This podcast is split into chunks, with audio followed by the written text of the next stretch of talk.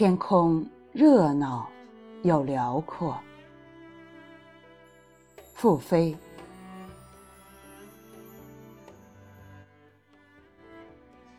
以任何姿势看星星，都是很美的。每一个夜晚的星空都不一样。无论我们仰望星空有多凝神专注，都无法穿透它。是啊，星空比我们的想象更广博、更浩渺。它繁乱而有序，驳杂而纯粹，璀璨而孤独。星星如碎冰。在瓦蓝的幕布中，耀眼又冰寒。一滴露水有星空，一面镜子有星空，一个玻璃瓶有星空，一口井有星空，一处湖泊有星空，一片汪洋有星空。我抬起头。星光点点，星空覆盖了辽阔的大地。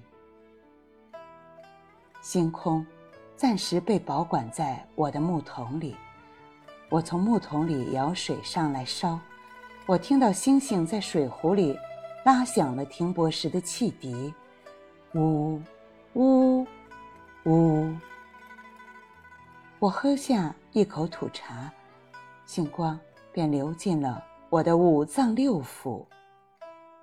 夜露微凉，靠在露台的木栏杆上，我微微仰起头，光瀑在奔涌，星光只在夜深人静时奔涌而来，没有声音，没有气味。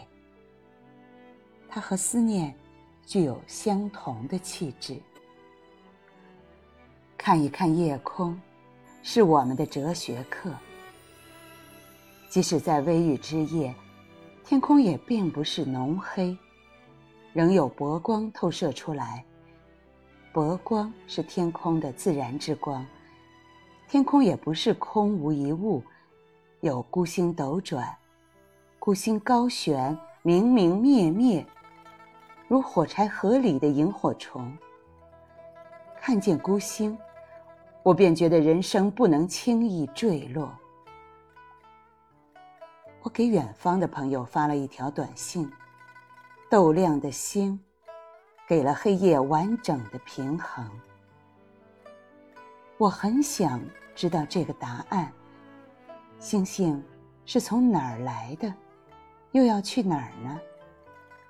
我从不认为星星定格在银河中的某个位置。